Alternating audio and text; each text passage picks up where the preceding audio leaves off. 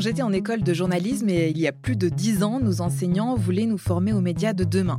Pour ça, on s'inscrivait sur Twitter et on apprenait à se servir des data et à faire du SEO. Nous n'avions jamais entendu parler ou imaginé qu'une petite révolution se préparait dans le domaine de l'audio. Pourtant, déjà à l'époque, une innovation technologique permet aux radios de diffuser leur contenu en différé. Et eh bien ça, personne ne nous avait dit que ça allait devenir le podcast. Comment le paysage audiovisuel aurait évolué sans ce format Impossible à dire. Mais cette innovation a redonné un souffle à la radio, dont certains prédisaient la fin. Cette innovation a aussi généré d'énormes revenus publicitaires tout en créant des entreprises et des emplois. Une innovation vient souvent chambouler un secteur là où on ne l'attend pas forcément. Elle fait des gagnants, parfois des perdants. Elle peut faire renaître une industrie ou précipiter sa fin. Elle ouvre de nouveaux marchés ou fait pchit. Alors est-ce que l'innovation est indispensable pour continuer à avancer à mieux vivre, mais aussi à mieux travailler en apportant des solutions pour gagner en rapidité, en productivité ou en supprimant une certaine pénibilité? Y a-t-il des limites à l'innovation? Est-ce qu'on peut aller trop loin? Qu'est-ce qui pourrait se passer si on arrêtait d'innover? Est-ce que ce serait la fin du progrès? Ce sont les questions auxquelles nous allons répondre avec Xavier Jaravel, professeur à la London School of Economics et membre du Conseil d'analyse économique. Il a reçu en 2021 le prix du meilleur jeune économiste français, décerné par le Cercle des économistes et le journal Le Monde. Face à lui, Alban. Je suis Clara Bayot, bienvenue dans Génération Éco. Alban, à quoi vous pensez quand on vous dit innovation? Je pense tout de suite à de la technologie. Je sais que c'est un peu un raccourci parce que l'innovation, c'est pas que ça. Je pense aux gros changements technologiques qui ont bouleversé un peu nos, vies et qui font qu'elles ont aujourd'hui rien à voir avec celles qu'avaient nos, grands-parents. Le smartphone, par exemple, c'est la première à laquelle je pense quand on me dit innovation. Est-ce qu'il y a des innovations récentes qui vous ont marqué, qui vous intriguent ou qui vous font peur? Moi, il y a toutes les questions sur euh, ChatGPT. En fait, j'ai l'impression qu'on en fait toute une montagne, mais je ne sais pas si ça va bouleverser notre travail au quotidien. On parle de description d'emploi massive et en même temps, ça peut aussi être une énorme aide euh, dans notre quotidien. On a vu aussi beaucoup d'innovations pour lesquelles tout le monde a vu euh, la révolution de demain et en fait, derrière, il ne s'est pas passé grand-chose. Donc, j'ai beaucoup de doutes par rapport à, ça, beaucoup de questions. Pas très intéressant. Effectivement, il faut toujours avoir des doutes sur tout ce qu'on annonce. Et donc, juste pour rebondir, l'innovation, effectivement, ça prend des formes multiples. C'est souvent de la technologie, ça peut être du podcast, ça peut être ChatGPT, mais ça peut aussi être des choses qui sont pas technologiques ou qui sont, par exemple, de changer un système de production pour euh, faire des produits bio à moindre coût, des choses comme ça. Et donc, en fait, nos systèmes productifs changent au cours du temps grâce à plusieurs vagues de révolutions technologiques qui sont adoptées toujours sur le très long cours. C'était vrai quand on regardait l'électricité, c'est vrai plus récemment quand on regarde les énergies renouvelables, on change la production euh, d'électricité. Et ça sera vrai aussi avec ChatGPT. C'est-à-dire que ça va prendre beaucoup de temps pour décider comment on intègre tel ou tel outil dans nos activités, comment on fait en sorte que ça crée de la valeur pour les consommateurs. Et euh, il y a déjà plusieurs expériences qui ont été faites sur la productivité, sur l'emploi. Et jusqu'ici, ce qu'on voit dans différents contextes, hein, qui vont d'emplois assez peu qualifiés, où on assiste des consommateurs, une sorte de hotline, ou alors des choses beaucoup plus qualifiées, vous êtes consultant dans une grande entreprise comme le Boston Consulting Room.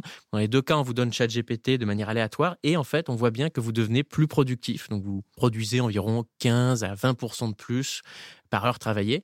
Et c'est notamment le cas pour les moins qualifiés. C'est-à-dire que jusqu'ici, c'est vu dans différents contextes, ChatGPT permet d'automatiser des choses qui sont assez simples pour l'instant. Et donc, c'est pour ça que c'est plutôt les, ceux qui, de base, avaient des compétences plus faibles, qui, en fait, s'en sortent mieux. Donc, en fait, c'est plutôt une bonne nouvelle. C'est-à-dire que ça pourrait permettre peut-être de réduire les inégalités. Ça pose des questions aussi sur les dynamiques d'emploi à, plus long terme. Je pense que le message global, c'est de dire que tout ça prend toujours beaucoup de temps mais que c'est important quand même de s'activer pour adopter ces technologies, parce que c'est ça qui augmente la productivité, et ça a plein de conséquences sur notre économie, notre croissance, nos recettes fiscales, la soutenabilité de notre système social, et donc c'est tout ça qu'il y a derrière l'innovation. Et qu'en avoir peur, ça sert pas forcément. C'est plutôt contre-productif, peut-être. Oui, il faut effectivement être lucide sur le fait que euh, peut y avoir des dangers sur certaines professions, et donc il faut analyser ça, mais de manière assez froide. Par exemple, il y a des discours parfois catastrophistes sur le fait que 50% des emplois disparaissent à cause de telle technologie. Ça a été annoncé pour les robots. C'est pas été le cas. Maintenant, c'est annoncé pour l'IA. Ce sera quasiment, certainement pas le cas. Alors, il y a pas mal de sujets sur lesquels on va revenir, mais pour commencer, c'est un mot qu'on a déjà pas mal employé et qu'on va employer à nouveau dans la suite de notre discussion, c'est le mot innovation. Est-ce que vous pouvez nous le décrire? Mot. Mhm. Alors moi, dans, le livre que je viens de publier, euh, qui s'intitule Marie Curie habite dans le Morbihan, je parle justement d'innovation, mais en un sens très large. Donc ça va incorporer des choses comme euh, faire carrière dans la science, et donc être un chercheur, donc faire des découvertes fondamentales, et une forme d'innovation. Et puis il y a des innovations beaucoup plus appliquées, où on est par exemple entrepreneur, ou même on est chef d'entreprise et on va adopter des technologies. Donc pense qu'il faut avoir l'innovation en tête comme quelque chose de très très large. Parfois, c'est inventer, développer de nouvelles technologies. Dans d'autres cas, c'est plus changer un peu la manière dont on procède pour adopter les technologies que d'autres ont inventées. Et quelles ont été les plus grandes innovations qui ont marqué le monde du travail? Ah bah, on peut remonter très loin et il y a des choses comme l'organisation du travail avec le Fordisme, le Taylorisme, le travail à la chaîne. Ça, ça a beaucoup changé naturellement le, travail et euh, ça a aussi euh, changé toute l'économie parce que ça nous a permis d'être plus productifs. Beaucoup plus récemment, on a toutes les plateformes, Uber euh, étant un exemple parmi, parmi beaucoup d'autres. Et ça permet, voilà, on appelle par ça l'économie collaborative. Donc il y a plein d'innovations qui changent notre rapport au, travail, un peu d'un point de vue de l'organisation du travail. Et puis après, il y a des choses plus euh, circonscrites où on va dire, par exemple, parce qu'on a ChatGPT qui va faire une partie du travail pour nous. Et donc ça crée des risques sur l'emploi. Mais ce qu'on a constaté assez largement, c'est que en fait, l'innovation est plutôt une bonne chose pour la demande de travail. C'est-à-dire que les entreprises, par exemple, qui adoptent les robots plus rapidement que les autres, qui adoptent euh, l'IA plus rapidement que les autres, sont aussi les entreprises en fait qui augmentent plus rapidement que les autres leur masse salariale parce qu'elles deviennent plus productives, donc gagnent des parts de marché et donc en fait euh, augmentent leurs besoins, y compris euh, en main d'œuvre.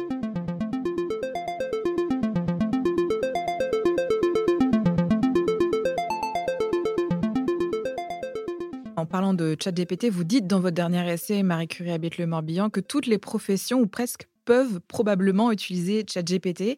Comment un paysagiste, comment un médecin, est-ce que vraiment ça concerne toutes les professions, ça, ChatGPT? S'agissant par exemple des médecins, on peut faire plein d'analyses de différents diagnostics avec l'IA générative. C'est déjà utilisé. Sur le paysagiste, c'est pas ChatGPT, mais c'est d'autres IA génératives où on peut par exemple générer des images, ça peut susciter des idées. Et donc il y a probablement plein d'emplois qui vont se développer où on est euh, spécialisé dans la manière d'écrire euh, une bonne prompt, comme on dit, donc une bonne question pour ChatGPT qui ensuite va donner une réponse intéressante. Alban, est-ce que vous avez déjà utilisé ChatGPT à titre personnel, professionnel, par curiosité? Moi, je fais de la communication et je l'utilise parfois. J'essaye de pas trop parce que j'ai un certain jugement par rapport à ça. Peut-être que c'est parce que je suis pas encore complètement déconstruit là-dessus, mais je trouve qu'il y a une certaine paresse un peu à le faire. Après, moi, je l'utilise par exemple pour faire un peu de graphisme, pour la génération d'images. Et là, pour le coup, ChatGPT a des compétences que moi, je n'ai pas. Par contre, si c'est pour faire de la rédaction de, de posts pour les réseaux sociaux ou quelque chose comme ça, là, comme c'est des compétences que j'ai, c'est là que j'ai un peu plus le jugement par rapport à ça. Et pour l'image, tout dépend du niveau d'attente qu'on en a, en fait, je pense pour faire des, choses très pointilleuses, euh, bah, je pense que ça nécessiterait beaucoup de temps et euh, des compétences particulières, euh, comme vous le disiez. Un autre domaine où ChatGPT est très utile, c'est pour tout ce qui a trait à la programmation informatique. Avec ChatGPT, c'est très simple de convertir son code du langage initial vers un autre langage. Et puis bien sûr, la, traduction tout court pour les langues étrangères, ça c'est aussi un autre domaine où ChatGPT change vraiment la donne. Mais alors, est-ce que pour les traducteurs ou les programmeurs, comme vous en avez parlé, il y a une menace de perdre son emploi, d'être remplacé? Pour les programmeurs, c'est plutôt en fait une bonne nouvelle, c'est-à-dire que ça permet d'augmenter la productivité, de coder plus vite. Et donc voilà, les études disent que vous augmentez votre rapidité de code de 30 à 50% C'est vraiment des grosses différences, mais ça vous remplace pas totalement parce que vous devez toujours être aux commandes. Pour les traducteurs, je pense que la question se pose beaucoup plus. Et ça, c'est un exemple où effectivement il y a, il y a je pense, un risque avéré. Alors, il y a un autre métier qu'on ne pense pas forcément remplaçable, c'est celui de PDG. En mars 2023, TF1 diffuse un reportage tourné en Chine où une entreprise de jeux vidéo a carrément remplacé son PDG par une intelligence artificielle sous la forme d'une humanoïde. On lui a donné forme humaine parce qu'on veut que les employés se sentent à l'aise de communiquer avec elle. Si c'était un robot, une machine froide, ce serait plus difficile de tisser un lien. Car chaque mois, c'est aussi auprès d'elle que les salariés revoient leurs objectifs. J'essaye de m'améliorer à l'analyse marketing, mais je n'y arrive pas. Qu'est-ce que vous me suggérez? Je te propose de faire des exercices pratiques avec ton supérieur. Grâce à la simulation, tu pourras progresser. C'est à elle que les employés demandent une augmentation ou des conseils pour améliorer leur productivité. Alors l'avantage de cette humanoïde, c'est qu'elle est disponible 24 heures sur 24 et qu'elle va prendre des décisions sans affect basées purement sur des données. Alban, vous connaissiez ce PDG humanoïde Ça me rappelle un peu le, le débat qu'il y avait eu, qu'on entend plus trop aujourd'hui. À l'époque de la voiture autonome, elle n'a pas de sentiment, du coup elle a des raisonnements très froids et ça pose des questions euh, éthiques derrière et c'est un peu les mêmes sujets. J'allais demander une augmentation à son PDG ou dans le cas d'une voiture c'est un peu plus, plus trash, mais est-ce qu'il faut écraser la personne de 80 ans ou la personne euh, qui, a, 8 ans? Bah, En l'occurrence, oui, l'affect est une partie essentielle du, travail de manager. Il y a aussi plein de questions sur les, données utilisées pour entraîner le modèle, parce que ça peut... Euh, un peu entériner des inégalités qui existent aujourd'hui. En fait, le, modèle apprend du monde tel qu'il existe aujourd'hui aura tendance à perpétuer ça. Et donc, s'il se trouve que euh, bah, généralement, par exemple, on avait plus de mal à promouvoir les femmes ou plus de mal à leur donner des, augmentations de salaire bah, à cause de discrimination, à moins de modifier le logiciel euh, de manière délibérée, euh, le logiciel va avoir tendance à refuser les augmentations aux femmes. Enfin, j'imagine, je fais cette prédiction sans connaître le, le sujet spécifique, mais avec l'intelligence artificielle, vous vous basez sur des données existantes. Ces données-là reflètent les biais de la société telle qu'elle existe aujourd'hui. Il faut l'utiliser à bon escient et quand même garder euh, le contrôle et pouvoir faire soi-même les choix éthiques euh, que, vous évoquez dans toute une série de, contextes. Et puis garder en tête aussi qu'en fait, l'intelligence artificielle, elle pense pas. Et si elle a des biais, c'est les nôtres. C'est pas elle qui doit nous faire peur. En fait, c'est une espèce de miroir que ça nous renvoie par rapport à nos propres inégalités, nos propres. Tout à fait.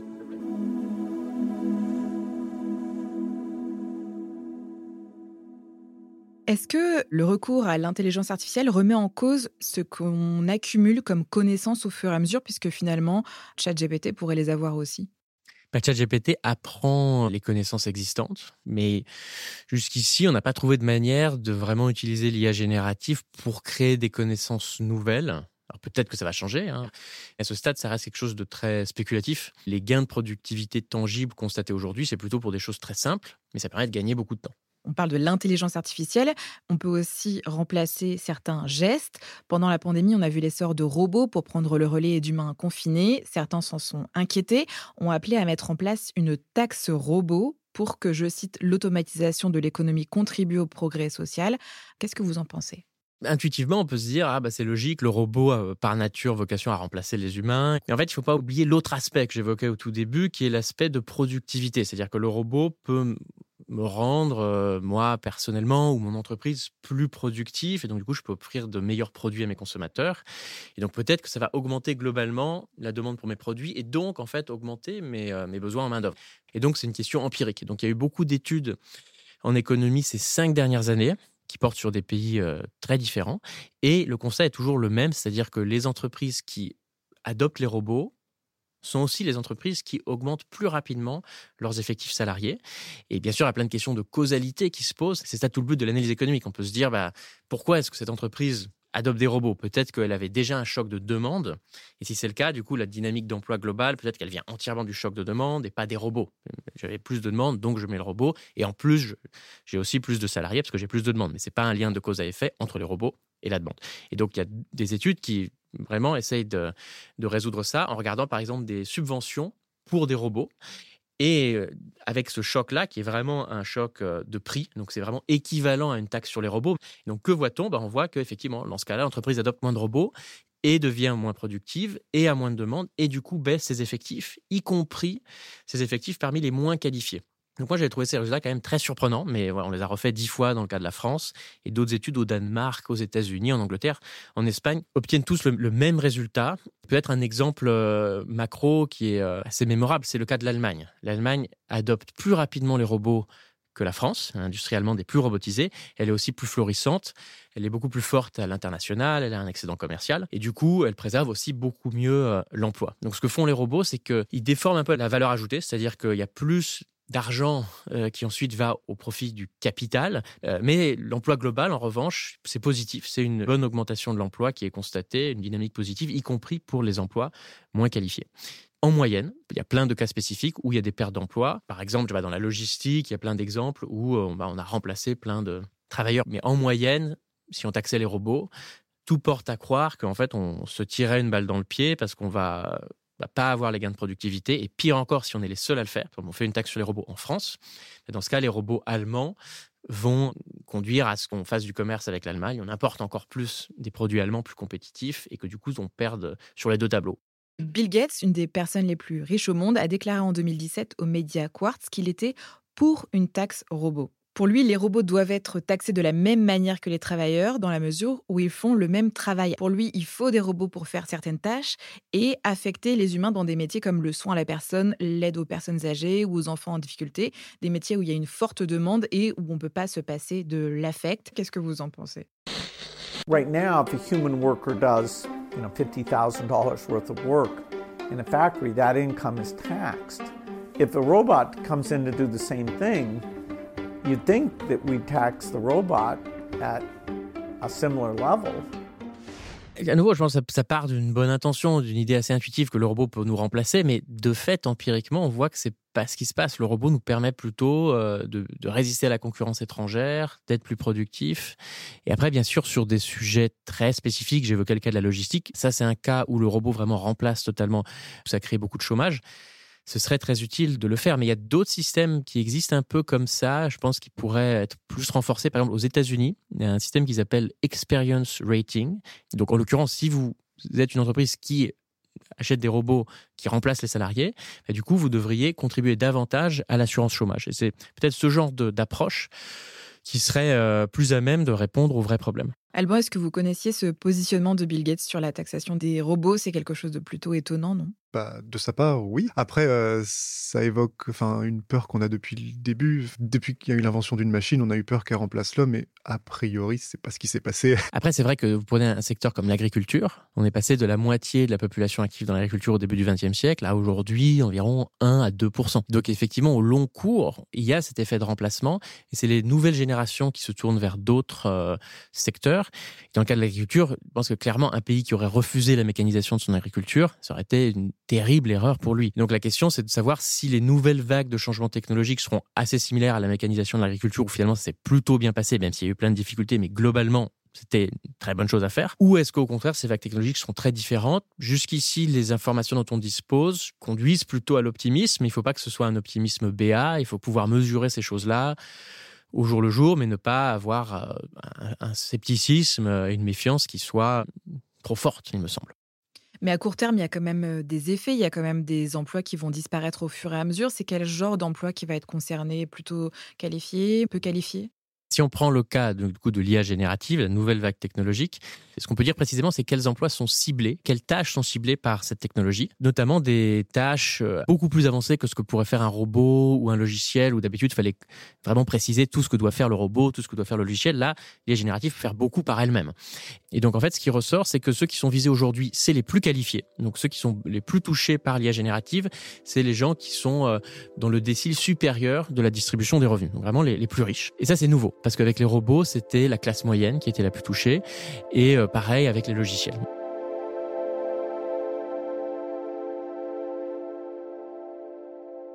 Il y avait eu un débat en France euh, il y a quelques années lors de l'arrivée des caisses automatiques dans les supermarchés. Des caissières, des caissiers s'inquiétaient pour euh, leur emploi. D'autres, au contraire, pensaient que c'était l'occasion de revaloriser leur poste, de supprimer la pénibilité. Est-ce qu'on a eu un peu un bilan de cette automatisation dans les supermarchés? Supermarché, j'ai pas connaissance vraiment d'un bilan précis, mais il y a d'autres sujets un peu reliés, par exemple les distributeurs automatiques de banque. Et en fait, ça a permis de soutenir le métier de euh, guichetier de banque parce que ça a permis de maintenir en vie plusieurs filiales, des branches locales de banques qui sinon auraient dû fermer. Et donc c'est un de ces exemples où l'effet demande, productivité est plus important que l'effet de remplacement des tâches. En 2018, un reportage diffusé sur France 3 Bourgogne-Franche-Comté racontait l'attachement des clients à leur caissière face à l'arrivée des caisses automatiques. À la caisse de ce petit supermarché, Patricia Duvernois est bien repérée. Elle travaille ici depuis plus de 30 ans. Au fil des années, des liens se sont créés avec les habitués. Il y a beaucoup de clients que je connais depuis très longtemps et que c'est vrai que quand on est absente, mettons 15 jours de congé, ah vous étiez où? Et puis ils sont contents de revenir vers nous. Ce qu'on entend dans le reportage, c'est en fait l'attachement des clients à avoir un contact humain en faisant leurs courses. Est-ce que la mise en place d'une automatisation, elle se limite aussi au besoin de l'humain d'avoir euh, en face de lui un autre humain? Est-ce que ça fait partie des limites de l'automatisation? Bah, effectivement, aujourd'hui, l'automatisation touche moins tout ce qui a trait aux tâches interpersonnelles. Mais cela dit, avec l'IA générative, c'est de moins en moins vrai parce que ChatGPT peut parler avec un consommateur. Donc, notamment pour tous les métiers qui consistent à répondre à des consommateurs euh, par téléphone ou. Mais on le vit pas toujours bien. Hein. On le vit pas toujours bien, mais j'évoquais tout à l'heure une étude, c'est aux États-Unis, une très grande entreprise. Ils regardent leur, leur customer service de manière aléatoire. Ils donnent ChatGPT qui, qui, est un peu customisé pour aider la personne qui répond à ces requêtes. Et ils étudient la productivité, mais ils étudient aussi la satisfaction des clients. Et là, en l'occurrence, les clients sont davantage euh, satisfaits aussi. Et euh, le salarié, euh, c'est lui qui décide à quel moment il utilise ChatGPT. Donc les consommateurs ne s'en plaignent pas. Et après, c'est vraiment du, cas par cas. Et, je pense, voilà, historiquement, en tout cas, avant l'IA générative, on a vu que on remplaçait des tâches qui n'étaient pas des tâches interpersonnelles. Et donc souvent, ça conduit les salariés qui restent dans l'entreprise à se spécialiser un peu plus sur des tâches euh, interpersonnelles. Il y avait une phrase de Jean Fourastier qui disait que euh, la, machine conduit l'homme à se spécialiser dans l'homme. En substance, il disait ça. On va voir si avec l'IA générative, c'est peut-être un peu différent. Alban, est-ce que selon vous, la résistance face à l'automatisation, face aux robots, est-ce qu'elle vous semble générationnelle ou alors fondamentalement, il y aura toujours un besoin pour euh, n'importe qui d'avoir un minimum de contact humain? Bah, je pense que de la résistance, il y en aura toujours. On a toujours peur de ce qu'on ne connaît pas et une innovation, par définition, elle vient un peu remettre en cause ce qu'on connaît. Et en fait, c'est très générationnel parce que du coup, ce qui faisait peur à nos grands-parents, nous, ça nous paraît tout à fait normal. Et je suis prêt à parier que dans 40 ans, j'aurai peur de ce qui fera pas peur à la génération des, des gens qui en auront 20 à ce moment-là il y a tout un sujet de ce qu'on appelle l'électronique, c'est-à-dire des gens qui souvent sont plus âgés, qui savent pas trop utiliser par exemple les smartphones, et du coup ce qu'on ne sait pas utiliser, souvent ça fait davantage peur. Et donc ça c'est aussi très important de dire qu'on veut favoriser l'accès à tous les consommateurs. Et bah, les entreprises ont souvent une incitation à essayer de le faire quand même parce qu'elles veulent élargir leur marché de consommateurs, mais euh, ça se fait pas toujours. Donc c'est aussi euh, quelque chose d'important à garder en tête pour les pouvoirs publics. Plus globalement, comment est-ce qu'on mesure la capacité à innover d'un pays? Bah, souvent, on utilise des mesures comme euh, les brevets, comme la création d'entreprises très influentes, comme les licornes, aussi la maîtrise de technologies clés pour les domaines de demain, comme par exemple l'hydrogène décarboné quand on réfléchit à la, transition écologique. Et en fait, dans le cas de la France, m'interpelle beaucoup, c'est la performance éducative, ou plutôt les mauvaises performances éducatives de la France, parce que c'est ça qui, à mon sens, sape nos capacités d'innovation euh, à moyen, à long terme, et même aujourd'hui, en fait, à court terme. On voit qu'il y a plein de pénuries de talents dans plein de domaines. Souvent, le regard qu'on porte sur l'économie française, c'est de dire qu'on est plus productif que les autres par heure travaillée. Que donc notre gros problème, c'est juste qu'on travaille moins parce qu'on part plus rapidement à la retraite ou parce que tout simplement on travaille moins d'heures par semaine. Et donc en fait, euh, avec des études qu'on a faites dans, avec le Conseil d'analyse économique, on montre que ce constat n'est plus d'actualité. Aujourd'hui, on est aussi moins productif par heure travaillée que des pays comme l'Allemagne ou que les États-Unis. Et ça, c'est en fait, c'est depuis les années 2000 notre productivité ralentit par rapport à ces autres pays. Donc on est à peu près passé sous leur niveau de productivité horaire vers 2010. Et ensuite, on s'est un peu stabilisé vers 2015. Et en fait, même ces trois dernières années, on s'est euh, encore plus affaibli, voire effondré en termes de productivité. On a même maintenant une baisse de la productivité horaire pour des raisons qui ne sont pas uniquement liées à l'éducation. Il y a d'autres choses sur l'apprentissage, sur la sortie de la crise Covid. Et l'élément clé, c'est la diffusion des technologies existantes. Ça, c'est un des grands messages du livre, de dire qu'il faut voir l'innovation comme un processus de diffusion. Et donc, ce qui compte, c'est pas que d'inventer, c'est surtout, en fait, d'adopter. Par exemple, pour utiliser l'IA générative, il faut être bon en français, en anglais aussi, mais ne serait-ce que le français, pour pouvoir poser les bonnes questions et l'utiliser à bon escient. Et un autre point, c'est la question des vocations pour la science, pour la recherche. Il y a quand même cette question de maîtriser les technologies de pointe. Et donc pour ça, il faut suffisamment de scientifiques, suffisamment d'entrepreneurs, suffisamment d'innovateurs. Et là, la France souffre d'un peu d'un gâchis de talent, et le livre revient en détail sur ce point. C'est ça qui explique le titre, qui peut sembler un peu curieux. Le titre du livre, Marie Curie habite dans le Morbihan. Ça veut dire qu'il y a des Marie Curie perdues, des, jeunes femmes en l'occurrence, qui ont les aptitudes, voire l'envie pour faire des carrières dans la science, dans l'entrepreneuriat aussi, hein, mais qui ne le font pas, faute de modèles à suivre, par autocensure, par phénomène de mimétisme. Et donc, moi, le l'ordre de grandeur que je retiens, c'est qu'on perd 20 milliards d'euros de croissance par an du fait qu'on ne mobilise pas du tout tous les talents pour l'innovation et que du coup, notre économie tourne euh, en sous-régime. Et le dernier élément sur ça, il se trouve que oui, on peut utiliser la politique d'orientation. Et en fait, il ne faut pas grand-chose pour vraiment changer les choix de carrière. Je donne juste un exemple. Donc un dispositif qui a été testé à grande échelle, c'est euh, un atelier de la formation L'Oréal. C'est avec des chercheurs de l'école d'économie de Paris qui sont allés dans euh, des lycées d'Île-de-France, ont touché 20 000 lycéens et lycéennes en classe de terminale. Ils présentent les carrières des scientifiques de la formation L'Oréal. Du coup, je donne les chiffres qui sont vraiment impressionnants. Il faut regarder les filles qui ont le niveau en mathématiques pour aller dans ces classes prépa ingénieurs vous en avez d'habitude 24% qui se tournent vers, euh, vers cette voie. Après l'intervention de L'Oréal, quand c'est une femme qui présente sa carrière, on augmente à 37%. Et en fait, on est très proche de la part des garçons, qui de base est de l'ordre de un peu plus de 40%. Donc on a quasiment atteint la parité en classe prépa ingénieur avec un truc qui dure une heure, qui est quand même très simple. donc c'est assez bluffant. Et donc tout ça, s'agissant des, des femmes, s'agissant des personnes d'origine modeste, c'est vraiment une manière d'élargir le champ de ceux qui font de l'innovation. Et après, ça a plein de conséquences dont su dans le livre aussi sur les types d'innovations qui sont créées, parce que quand on vient d'horizons différents, souvent on va aussi faire des innovations elles-mêmes différentes qui vont servir différentes cibles de consommateurs.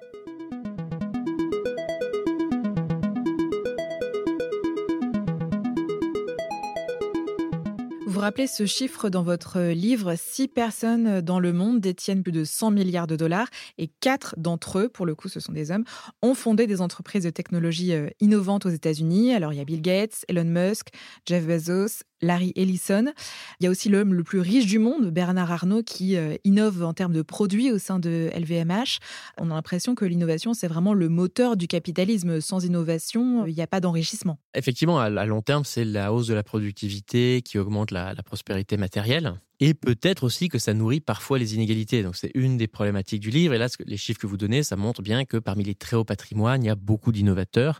Et les pays où les inégalités ont augmenté, donc pas la France, mais notamment les États-Unis, effectivement, il y a une surreprésentation des entrepreneurs parmi le top 1% du revenu, le top 1% des, des patrimoines.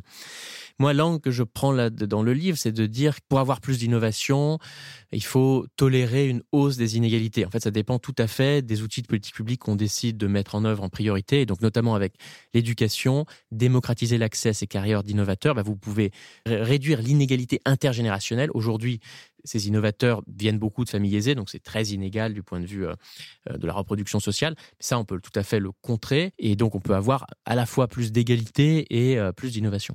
Est-ce qu'innovation et lutte contre le dérèglement climatique sont compatibles? Je pense que c'est tout à fait compatible parce que si vous regardez des rapports qui viennent d'institutions qu'on ne peut pas soupçonner d'être techno-optimistes, matérialistes, par exemple l'ADEME en France, regardez leur plan de transition, il y a une partie sur la réduction de la demande, qu'on appelle parfois la sobriété, voire la décroissance.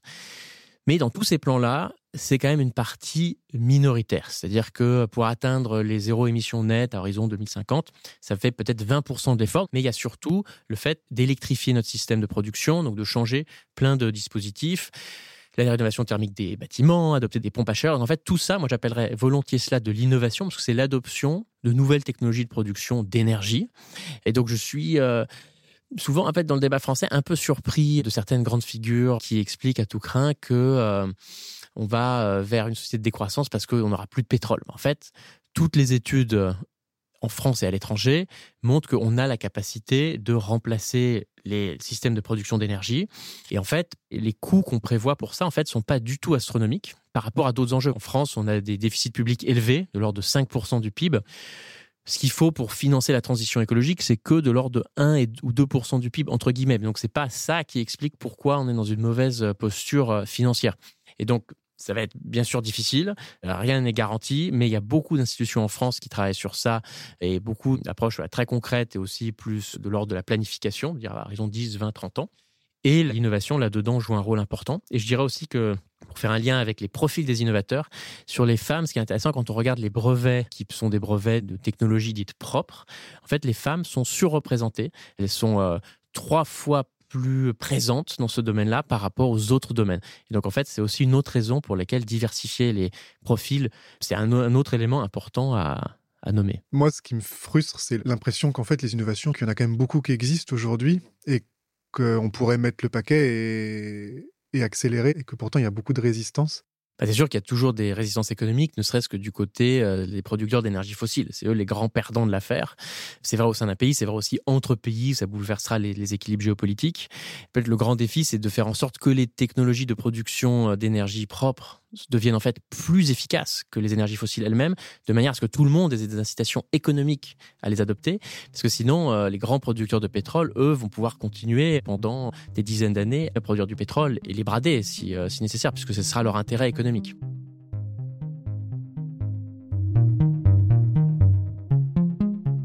Est-ce que vous sauriez nous dire à quelles grandes innovations on peut s'attendre dans les prochains mois, prochaines années? Bah, je pense c'est la, diffusion de l'IA générative dans plein de domaines de la société. Ça va être ça qu'on voit pendant, pendant les prochaines années.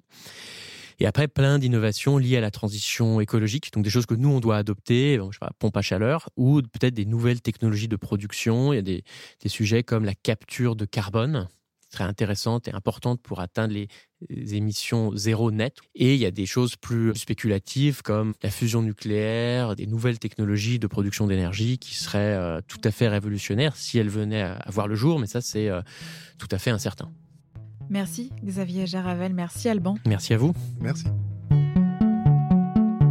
Vous venez d'écouter un épisode de la saison 2 de Génération Économie qui accueillait Xavier Jaravel, professeur à la London School of Economics et membre du conseil d'analyse économique, et Alban. Merci à eux pour leur participation. Génération Économie est un podcast du Cercle des économistes produit par Louis Créative, l'agence de création de contenu de Louis Média. Je suis Clara Bayot, j'ai animé et écrit cet épisode avec l'aide de Clément Lebourg et Alban Schneider pour le Cercle des économistes. Alix Lachiver en a fait la réalisation et le mix sur une musique de Mélodie Lauré. La production est supervisée par Héloïse Normand. Si cet épisode vous a plu, n'hésitez pas à vous abonner et à nous laisser des étoiles et des commentaires. J'ai hâte de vous retrouver dans 15 jours pour un nouvel épisode. En attendant, vous pouvez écouter Génération Éco sur toutes les plateformes. Et si vous avez envie d'aller plus loin pour comprendre l'économie, rendez-vous sur le site du Cercle des économistes, le cercle des économistes.fr. À très bientôt.